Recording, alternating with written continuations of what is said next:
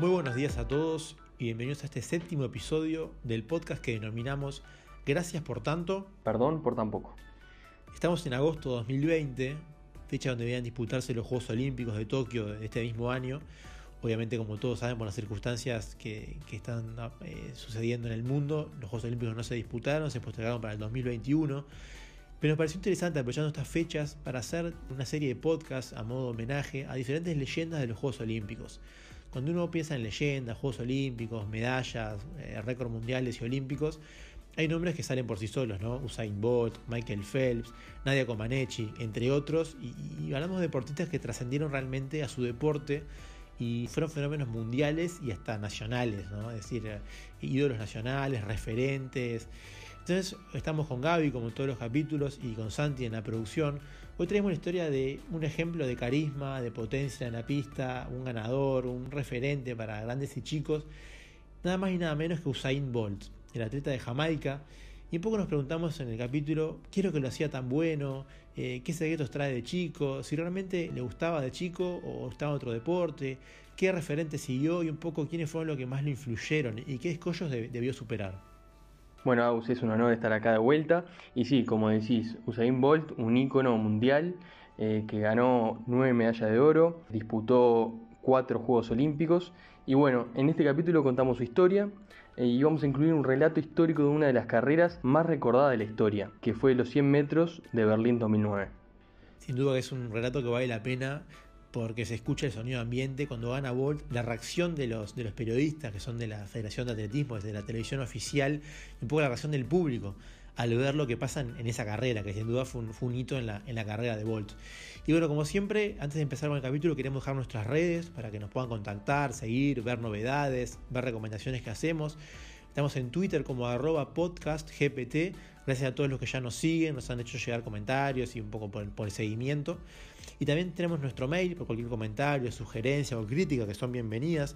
El mail es igual, es podcastgpt.gmail.com. Y bueno, como siempre nos gusta, antes de empezar un capítulo, recomendar alguna bibliografía, ya sea un libro, un documental, un artículo en alguna revista. Y siempre nos gusta recomendar ir a la fuente, ¿no? ya sea biografías hechas por los propios atletas, por autores eh, autorizados, a la redundancia, periodistas que, han tenido acceso a entrevistas y a versiones de fuente directa.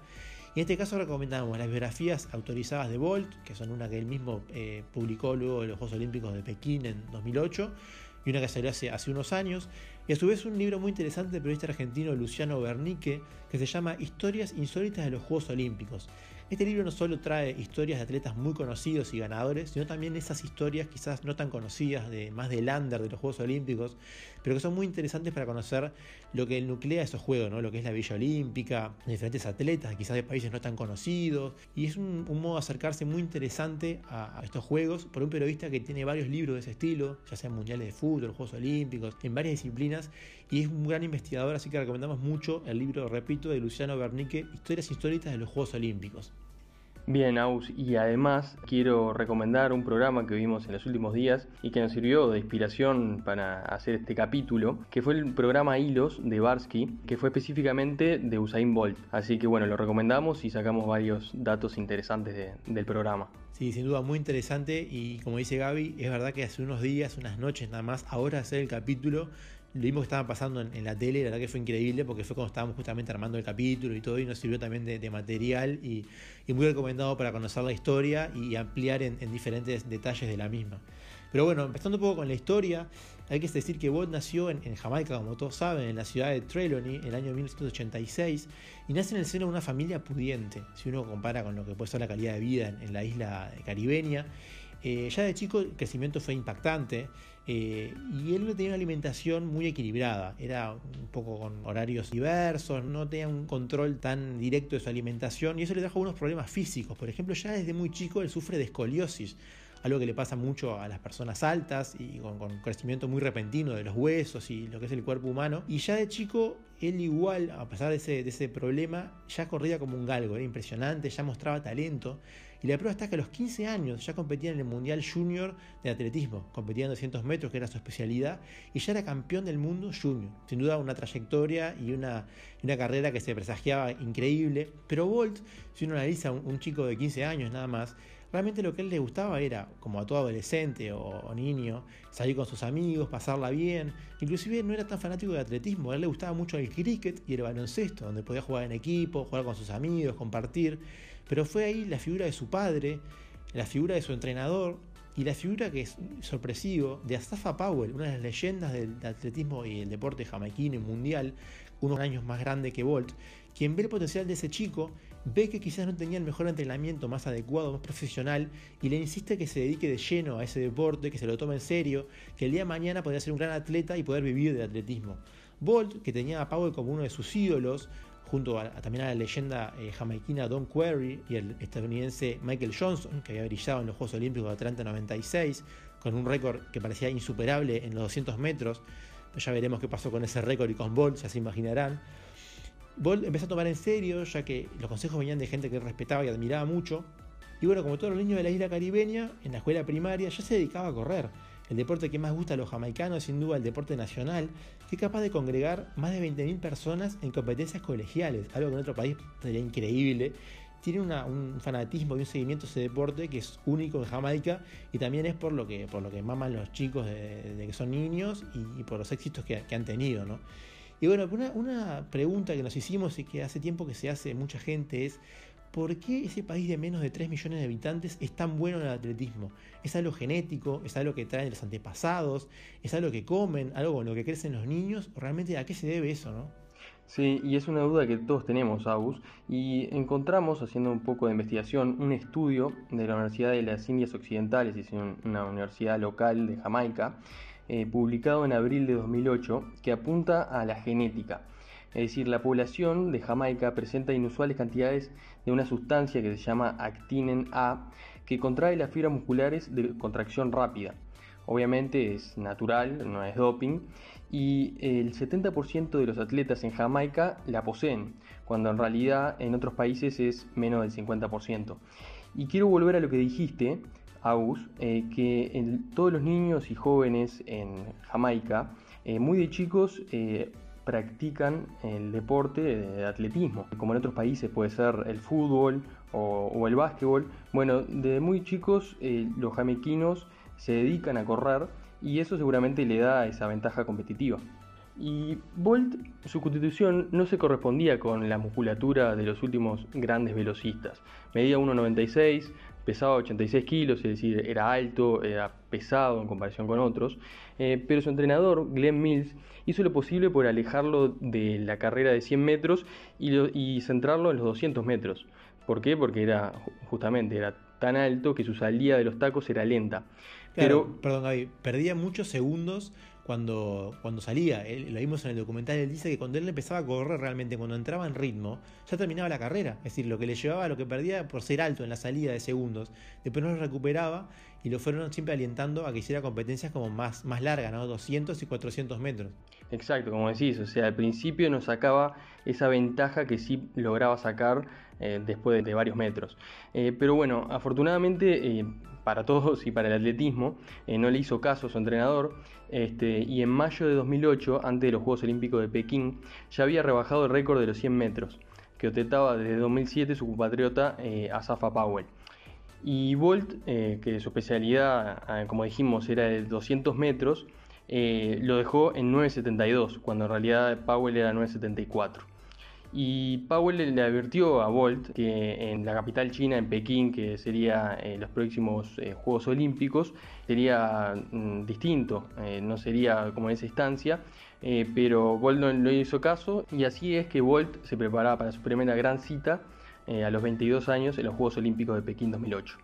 Exactamente, y así como llegan los Juegos Olímpicos de Pekín, donde Bolt no solo supera lo que le auguraba Powell, sino que gana tres medallas de oro y otros tres récords mundiales en las tres pruebas que participó, que fueron los 100 metros, increíblemente ya era un, experto en, esa área, que algunos le, decían que no iba a poder por su altura, en los 200 metros en, la posta 4 por 100 con el equipo de Jamaica, lo que lo convirtió en el hombre más rápido de la historia.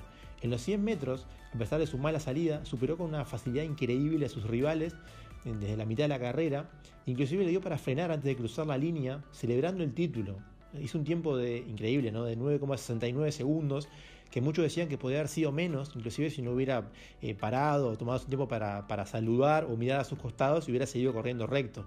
Ya mostraba como una, una facilidad y, una, y una postura que él, elegía realmente cuándo superar un récord y cuándo no. Quizás podía darse un lujo al final de no superar el récord para hacerlo más adelante. Es como que él mismo competía contra él mismo, ya no, no, mostraba rivales. ¿no? Perdón, hay ahí una foto icónica muy recordada ¿no? de ese momento que está cruzando la línea y mirando para el costado parece un adulto corriendo con niños, como divirtiéndose y los demás eh, pobres desesperados por alcanzarlo y no, podían nunca llegar, llevarle el ritmo. ¿no? Y tirarse de cabeza. Sí, sí.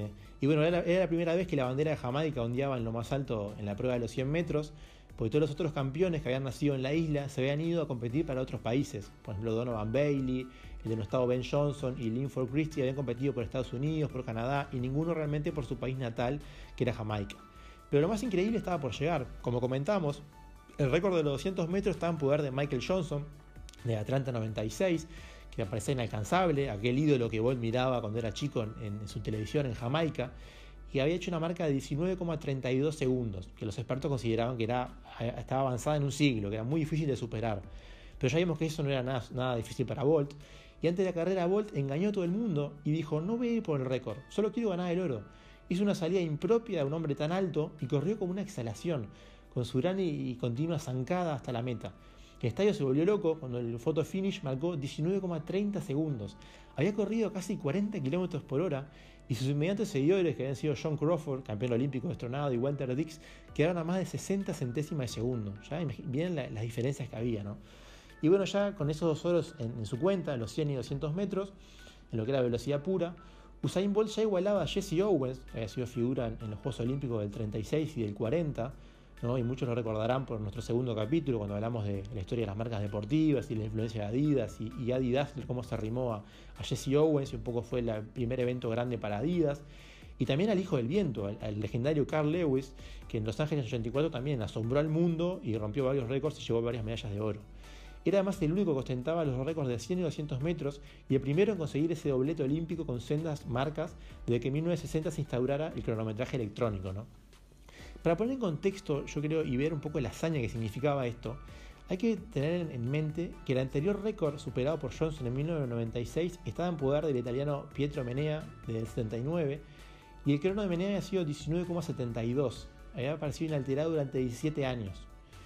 Y bueno, para emular a Owens y a Lewis en unos juegos que le faltaba el oro en los 4%, como decíamos, la victoria estaba cantada. Estados Unidos había caído en semifinales porque sus relevistas se hicieron un lío con, con la posta y Bolt y sobre todo Powell, que nunca había ganado una medalla de oro olímpica, quería más.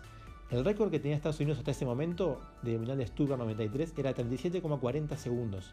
Bolt participó en la tercera posta al ritmo de los 100 metros. Powell fue el último en llevar la posta, que salió como una locomotora. El resultado final fue 37,10. Otra marca 30 centésimas por debajo del récord anterior, ya como que dejando en ridículo al anterior récord americano. Con esta tercera marca, Bolt superaba a Owens y Lewis y se convertía en el primer atleta en ganar el oro y tres marcas de, récord mundiales. ¿no? Impresionante.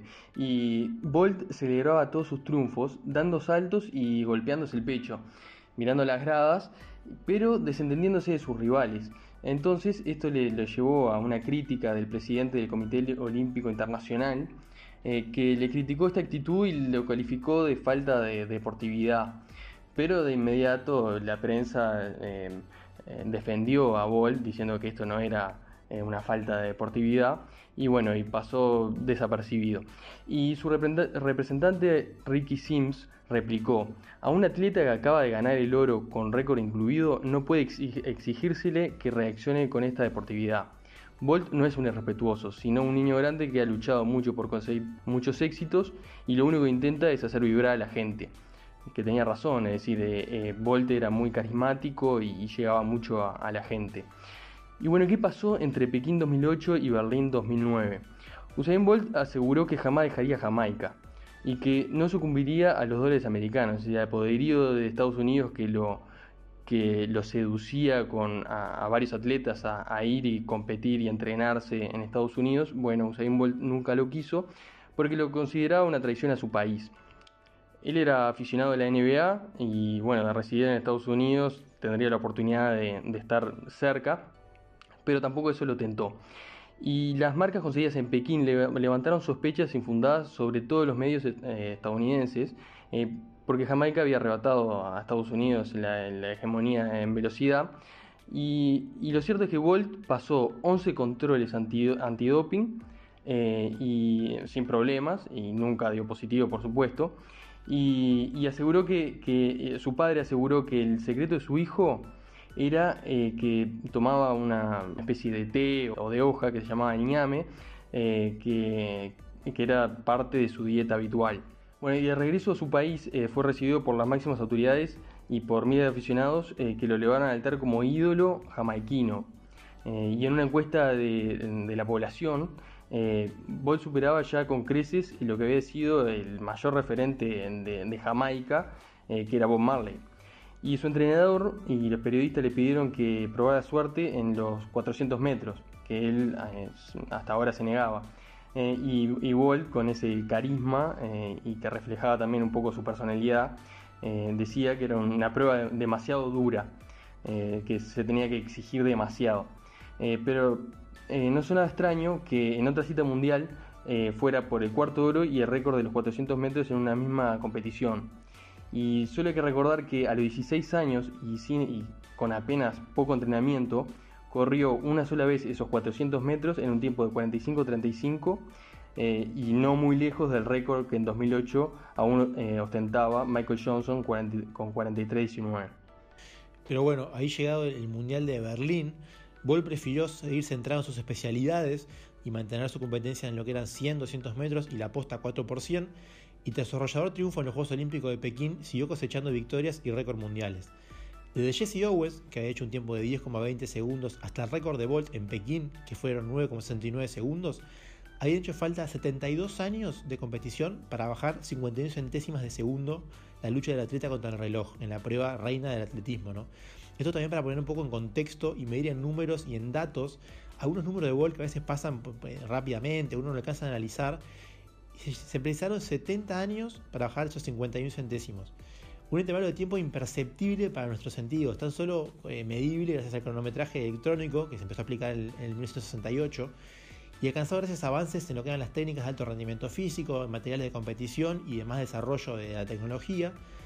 Y dadas las limitaciones del cuerpo humano, esa fracción tan chica de tiempo representa un avance formidable en la historia del deporte. Esto se demuestra cuando se, conoce que la marca que realizaba Bolt y que realiza en ese Mundial de Berlín no se esperaba un registro como el de Bolt hasta mediados del siglo XXI. Es decir, Bolt estaba adelantado casi 50 años a lo que lo predecía la ciencia y la tecnología que debía suceder. Pero tengan en cuenta que para bajar la marca de tres décimas y dejar la, marca mundial por debajo de los 10 segundos, hicieron falta 32 años de competición, desde los tiempos de Owens hasta que Jim Haynes dejó el cronómetro en 9,9 en 1968. Estos son un poco los antecedentes y la coyuntura que permiten entender y calificar la, actuación de Bolt en el Mundial de Berlín de 2009, en agosto de ese año. El jamaiquino remajó las marcas de las pruebas de los 100 y 200 metros hasta los 9,58 segundos y 19,19 segundos respectivamente. En solo un año había mejorado la, marca mundial en otras 11 centésimas, confirmando ya su preeminencia y dominio de la elite de los velocistas y el atletismo mundial. ¿no? Pero todo este repaso histórico de introducción para contar lo que hizo Bolt en Berlín, eh, es mejor escucharlo y, ver cómo lo cuentan la televisión oficial, el canal oficial de atletismo, y cómo se vivió en ese mundial. Así que a continuación escuchemos esa histórica carrera de los 100 metros de Berlín 2009. Bolt, Gay, Powell, 4, 5 and 6. They're away. Terrific start by Daniel Bailey. Usain Bolt, though, getting into his running. Here he comes. Usain Bolt, challenged by Tyson Gay. Usain Bolt, two clear meters. Tyson Gay in second place. And in third place, the Suffer Powell. 9.58! Smashing the world record. Unbelievable! He's done it again. A year later, rewriting the world record again. That is the most incredible piece of sprinting the world has ever seen. Absolutely breathtaking. He didn't just break his world record, he absolutely shattered it.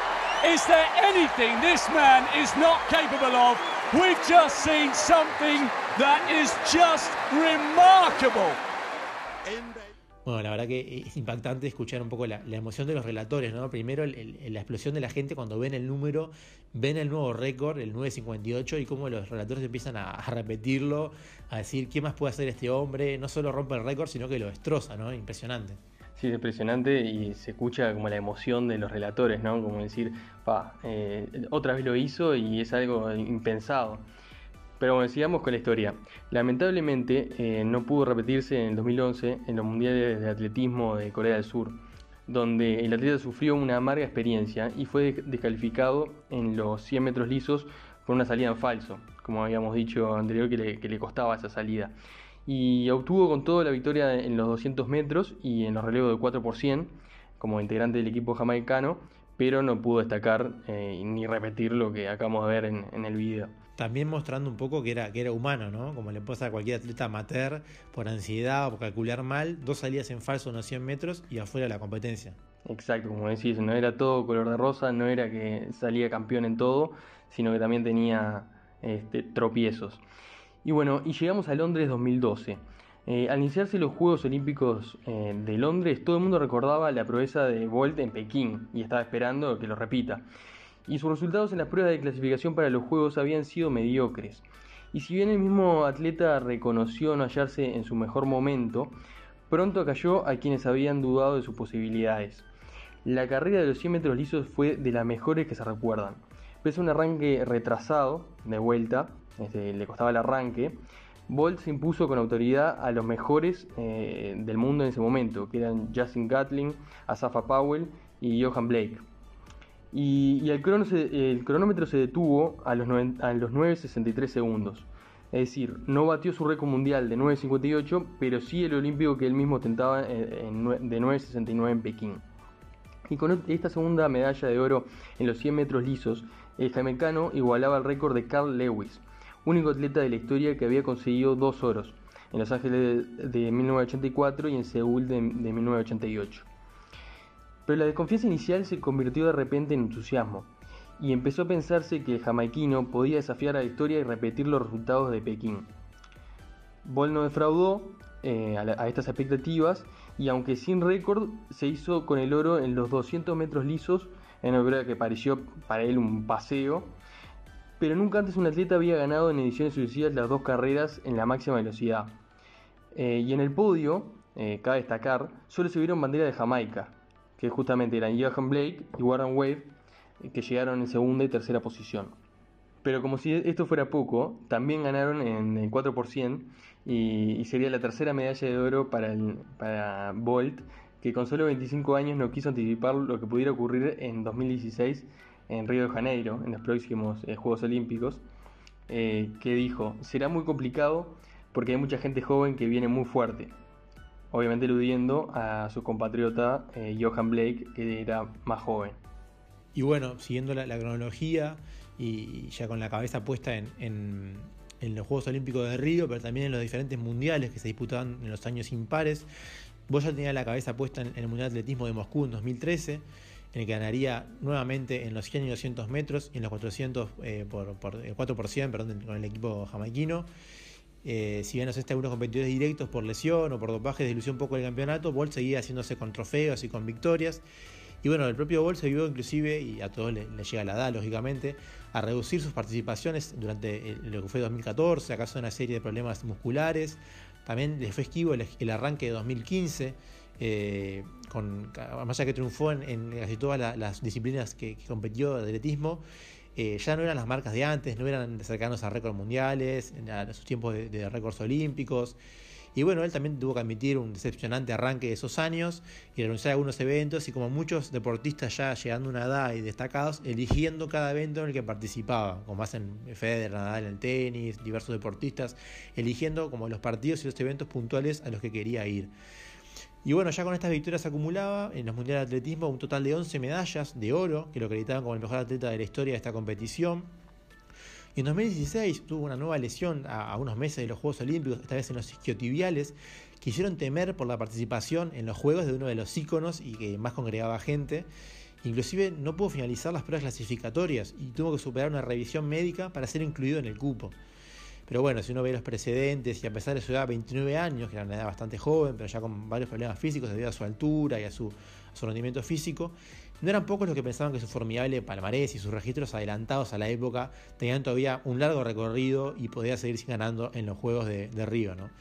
Y bueno, la realidad es que llegaron esos Juegos, y dieron la razón incluso a los más optimistas y a, la legión de admiradores de, de Usain Bolt. En la primera prueba, que fue en los 100 metros llanos, Usain Bolt recuperó las centésimas perdidas en su mala salida con sus características zancadas hasta alcanzar el tramo final a una velocidad punta de 44 km por hora. Increíble el récord en su historia, que dejó atrás a todos los rivales. La altitud de la salida fue siempre la única ventaja que él dio solía quedar relegado a, lo que era el, pelotón que iba por delante en el momento de abandonar la salida de los tacos. Y quizá por ello y también por la euforia que le permitió a Boy prometer un récord mundial en los 200 metros llanos, una distancia con más margen para suplir tal, tal deficiencia. Finalmente no lo consiguió, pero se impuso otra vez con abrumadora superioridad. Y bueno, la, última, la, la frutilla del postre fueron los 4 por 100, como sucedía siempre en los Juegos Olímpicos. Y bueno, Bolt recogió el testigo y, bueno, fue en este caso fue el cuarto, que fue el que llegó a la meta para darle a Jamaica su tercera medalla de oro, a nivel individual y grupal.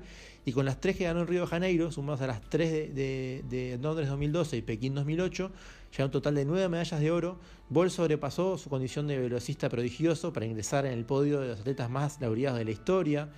Eh, solo algunos fondistas eh, de otras disciplinas o, competían en más disciplinas como Carl Lewis, que competía en, salto de largo y otras disciplinas, eh, lo podían superar, pero ya los igualaba en oros, no, en el total de medallas, y, y debe participar en 2020, en este año, con 33 años, en el Juego de Tokio para realmente superarlos. Algo que finalmente no participó, ya que luego de, ganar los oros en Río, el año siguiente, decía anunciar su retiro de, atletismo, lo que parecía ser el retiro del deporte mundial, pero todavía su historia nos traía una última sorpresa, ¿no?